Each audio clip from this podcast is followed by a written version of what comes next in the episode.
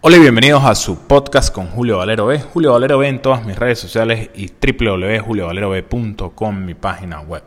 En el día de hoy quiero hablarles acerca de un tema bastante interesante e impactante en su proceso de mejora en la composición corporal y mejora en la salud, y es el estado emocional y psicológico.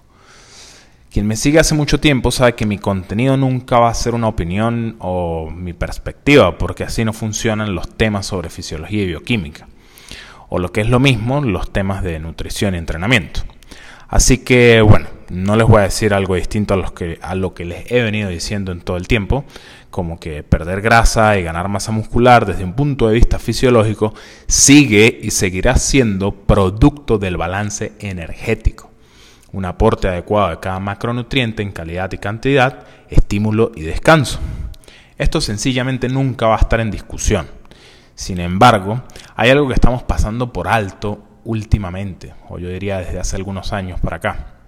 Y es la razón por la cual no somos capaces de lograr tener las conductas adecuadas sobre los hábitos de alimentación y entrenamiento que nos llevan a desencadenar los procesos fisiológicos de pérdida de grasa y ganancia de masa muscular. Esto nos va a llevar a pensar erradamente que hay una forma que no hemos descubierto, es decir, hay una forma de lograr las cosas que no hemos descubierto, cuando en realidad es que son nuestras propias conductas las que, no, nos no nos permiten llegar a hacer las cosas bien. Porque además nos hacemos ciegos para no ver estos errores. O sea, podemos estar cometiendo muchos errores y nos hacemos los ciegos. Y se trata de nuestras emociones. Nuestras emociones rigen literalmente las conductas que tomamos.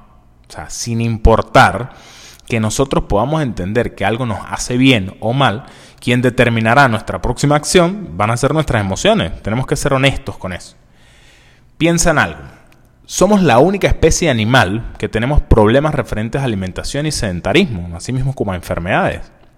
Ningún animal salvaje en su hábitat natural tiene problemas de obesidad o de salud mantienen su rango apropiado de grasa corporal y masa muscular y por ende de salud.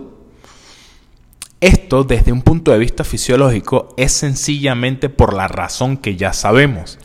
Cada especie tiene un tipo de dieta. Dentro de esa dieta maneja bien sus niveles de hambre y saciedad. Es decir, o sea, sea la que sea la dieta del león, del elefante, manejan sus niveles de hambre y saciedad. ¿Ok? Esto es súper importante entenderlo. Por otro lado, desde un punto de vista conductual, también existe una razón. Y es que los animales no son tan pendejos como el ser humano. No se preocupa, solo son. Son animales. ¿Ok?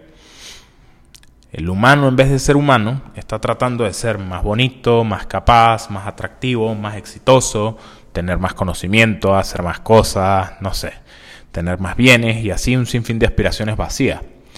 Y bueno, no me malinterpreten, no es que todas sean vacías, es que muchas de las personas persiguen cosas que realmente no los llenan. De repente alguna persona sí lo llena una en específico, pero es que estamos todos buscando las mismas como si todos, a todos nos llenaran las mismas y eso nos deja vacíos y frustrados. Por otro lado, también tenemos un montón de preocupaciones que, bueno, no tienen los animales, ¿no? Y las hemos creado nosotros mismos como especie. El arriendo, comprar la comida, pagar los servicios, el teléfono móvil, etcétera, etcétera, etcétera. Y al sentirnos frustrados, impotentes, preocupados y menores eh, a otros seres humanos, o sea, nos sentimos inferiores a otros seres humanos, empezamos a sentir emociones como rabia, ira, tristeza, entre muchas otras sensaciones más. Y tu organismo, como no sabe diferenciar entre si te dejó tu novio o es que sientes frío, es decir, se siente mal, o sea, no sabe diferenciar si te sientes mal porque te dejó tu novio o porque sientes frío, buscará la forma de protegerte, ¿ok? Y hacerte sentir bien, porque fisiológica y evolutivamente Así funciona el organismo. Y adivina cómo se protege el cuerpo. Creo que ya lo sabes. Formando grasa corporal. Por eso es que tenemos grasa visceral que recubre nuestros principales órganos para protegerlos. Pero la grasa corporal pues obviamente no se forma de la nada. Necesitas energía para poder transformarla. Y adivina quién sabe esto. Sí, creo que también lo sabes. Las empresas de comida. También saben que una de las formas de causar sensación de placer, seguridad y alivio es a través de la comida. Otra cosa que también saben es que más del 95% de la población tiene bajo poder adquisitivo. Y finalmente saben que la forma de hacer muchísimo dinero es precisamente dirigiéndose a ese 95%. Entonces tenemos la receta perfecta. ¿Y cuál es la receta perfecta? Causar sensación de placer, bienestar, seguridad, etc. a través de comida a bajo costo. Voilà. Y bueno, la comida que da placer es la comida con muy buen sabor. Esta comida está compuesta por muchos ingredientes que maximizan sabores y texturas. Y para llegar a ese sabor y a esa textura necesitan pasar procesos donde retiran muchos compuestos y mezclan con otros.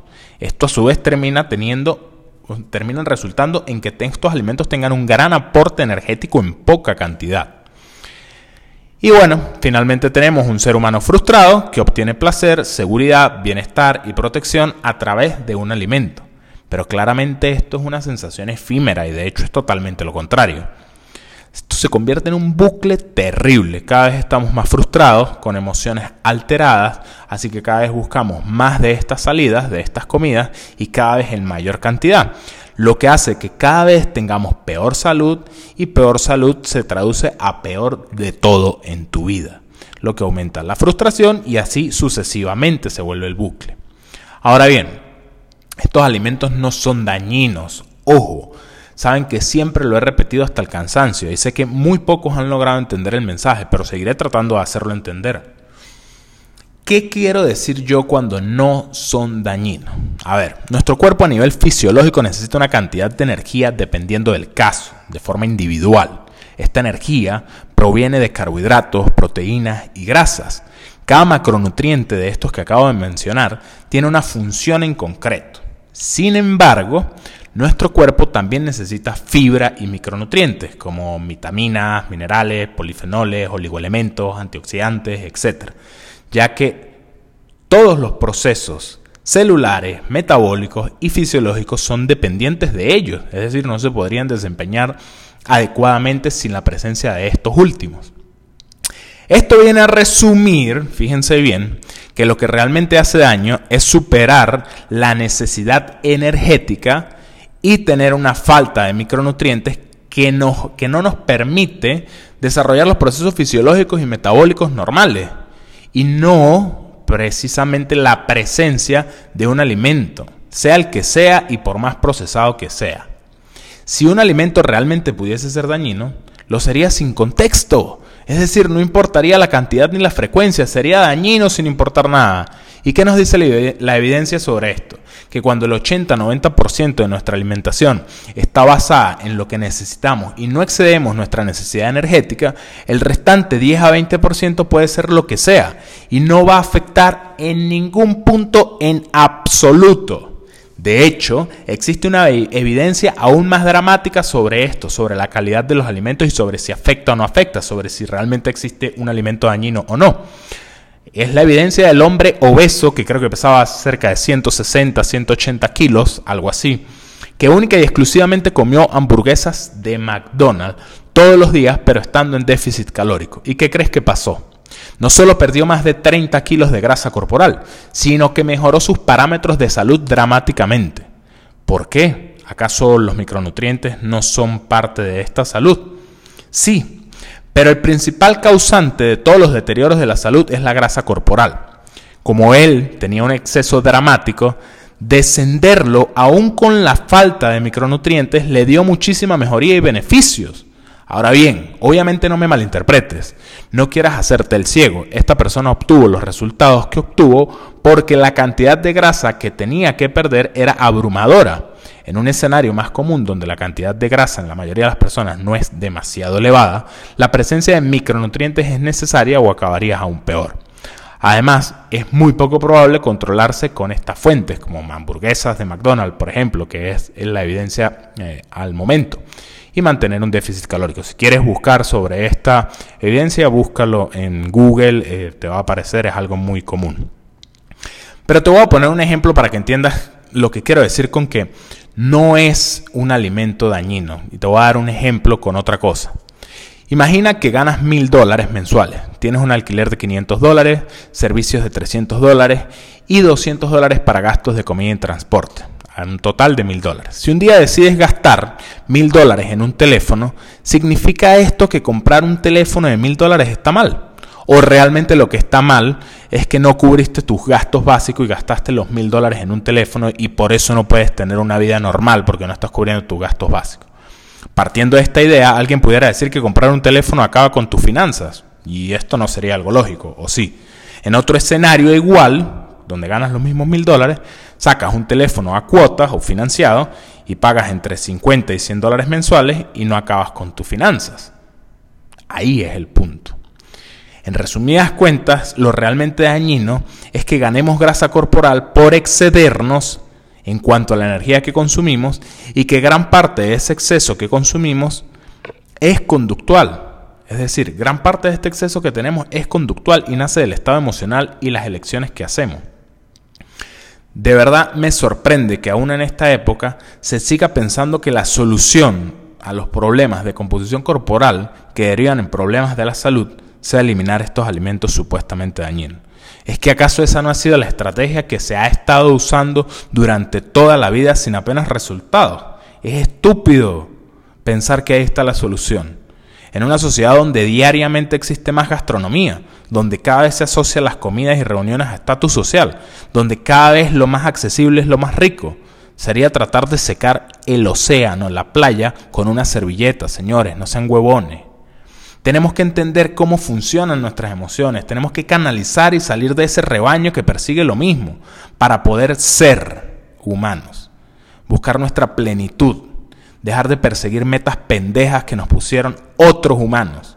Además, tenemos que empezar a incluir comida, no a sacar, incluir más alimentos que nos aporten micronutrientes, porque esto hará que nuestros procesos fisiológicos y celulares funcionen mejor, que sintamos señales de hambre y saciedad y esto por consiguiente nos hará poder, nos, hará, nos dará la posibilidad de comer esa comida rica y sabrosa que no contiene esas características de micronutrientes, pero sin llegar a querer llenar un vacío y sin querer sentir placer infinito, porque ya estamos plácidos, porque ya estamos llenos, en el sentido figurado de la palabra.